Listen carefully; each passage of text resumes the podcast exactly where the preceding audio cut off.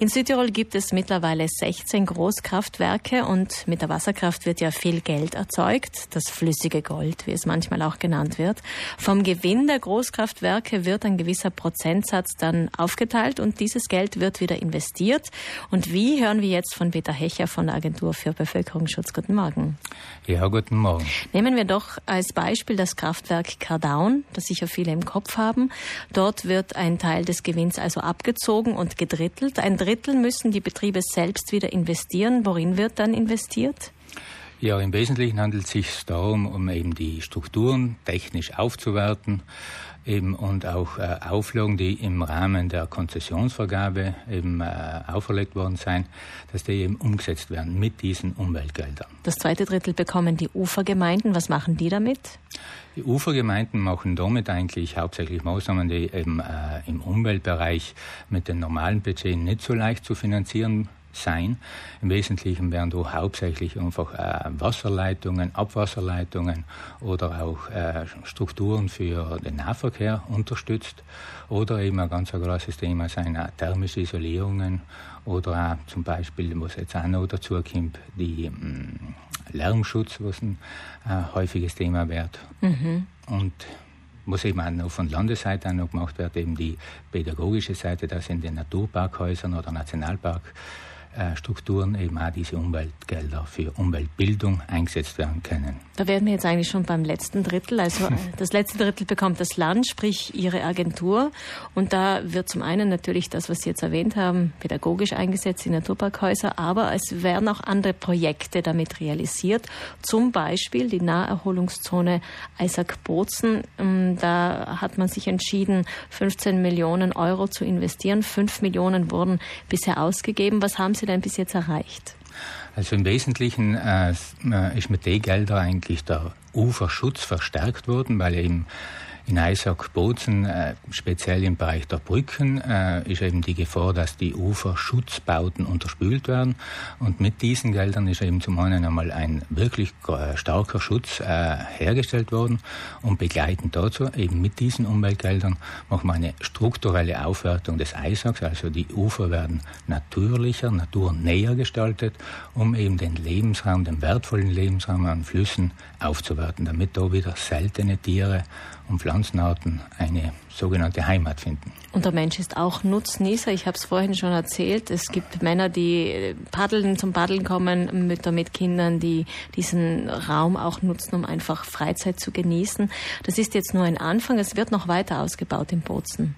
Genau. Also eben das Projekt, wie gesagt, hat ja einen Umfang von 15 Millionen, wo man praktisch im Abschnitt von Kardaun bis äh, Zusammenfluss mit Esch am Fischerspitz eben äh, diese Uferschutzverbesserungen machen und diese Aufwertungen. Und äh, da arbeiten wir uns jetzt eben auch in Zusammenarbeit mit der Gemeinde Bozen, äh, die Schritt für Schritt weiter. Und eben, wie, wie Sie eben vorher schon gesagt haben, äh, Mensch am Fluss ist ganz wichtig, weil wir brauchen natürlich auch äh, diese Komponente, ja, was hat der Fluss neben äh, dieser äh, Landschaftselement auch noch für eine Bedeutung. Und für Bozen ist Dreisag eigentlich ein Riesenpotenzial. Also ich bin ganz begeistert von der Wildheit, was der Fluss nach wie vor bietet. Und da in dem Bereich haben wir jetzt eben Uferstrukturen geschaffen, wo Menschen in äh, überschaubaren Situationen am Fluss sich ähm, ja, aufenthalten können und eigentlich tolle Freizeiterlebnisse mitten in der Stadt eben erleben können. Mhm. Und auch sich sicher aufhalten können.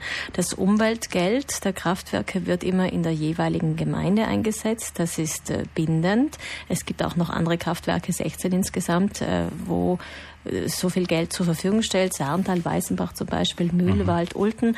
Das sind doch einige Gemeinden, wo schon auch etwas gemacht wurde. Ähnlich wie in Bozen, auch mit Naherholungszonen. Ja, also wir versuchen immer eine Kombination machen. Und im Wesentlichen arbeiten wir von der Agentur für Bevölkerungsschutz ja dafür, dass äh, diese Ressource Fließgewässer, Wasser eben nachhaltig äh, unterstützt wird und mit diesen Revitalisierungsmaßnahmen und Aufwertungsmaßnahmen fördern wir ja eigentlich die äh, Langlebigkeit oder eigentlich den Erhalt dieser Ressource. Und äh, im, im Wesentlichen werden dabei äh, zum einen die Fischbasierbarkeit wiederhergestellt, durch auch im Bozen die Talverein Paradebeispiel, wo eben äh, fünf Kilometer Fischbasierbarkeit wiederhergestellt wurden. Ein, praktisch die Talferde, wo es vorher ja eigentlich schon an der Mündung für Fische aus dem Eissack nicht zugänglich war, ist mit diesen Geldern so umgebaut worden, dass jetzt eben auch die Esche, die früher ja, ja ur, ursprünglich da eben auch beheimatet war, wieder in die Talfer einschwimmen kann. Und da haben wir eben auch mit in Zusammenarbeit mit Amt für Jagd und Fischerei tolle Ergebnisse eben äh, vorfinden können, dass da die Esche wieder eingebaut Aber wie sieht es in den anderen Gemeinden aus, die ich genannt habe? Saarntal, Weißenbach, Mühlwald, Ulten. Wie sehen dort die Projekte aus? Genau, also hauptsächlich arbeiten wir oder ausschließlich auf Flächen des öffentlichen Wassergutes, also ähm, Gründe, die eigentlich schon der Provinz gehören. Mhm, öffentliche und da, Gründe. Genau.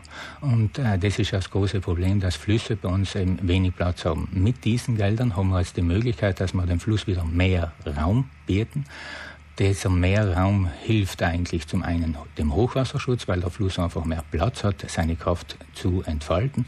Vor allem hilft er aber eben auch, dass der Fluss wieder äh, mehr in Verbindung mit dem Umland ist, dass mehr Wasser in den Grund versickern kann, dass das Grundwasser erneuert wird. Mhm.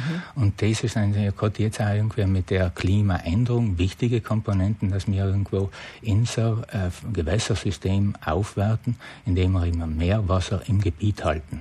Mhm. Das heißt, dieses Konzept der 70er Jahre, diese Wasserautobahnen, wo es darum ging, das Wasser möglichst schnell wegzuführen, damit es keine Probleme verursacht, dieses Konzept ist eigentlich überholt und man versucht zurückzubauen auf lange Sicht gesehen. Genau, na, also wir versuchen einfach eigentlich die Mängel, die was einfach weggestellt worden sind, dass wir die beheben, weil unser Weg ist einfach äh, praktisch mit dem Arbeiten lernen, was kann man besser machen. Und da ist einfach die Erkenntnis überall jetzt so weit.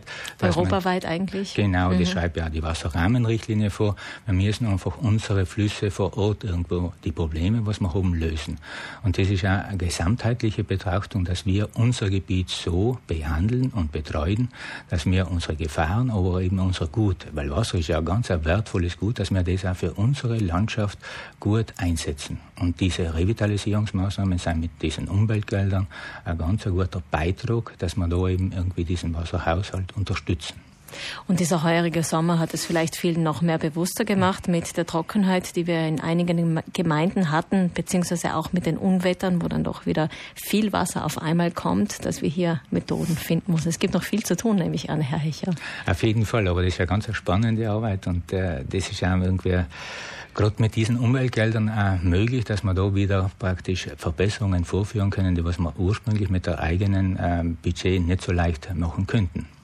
Und diese Umweltgelder kommen von den 16 Großkraftwerken in Südtirol, die einen Teil dieses Geldes eben zur Verfügung stellen müssen, quasi, mhm. um auch ähm, den Wasserschutz zu gewähren auf der einen Seite und diese neuen Lebensräume zu schaffen. Vielen Dank, Peter Hecher von der Agentur für Bevölkerungsschutz. Alles Gute. Danke.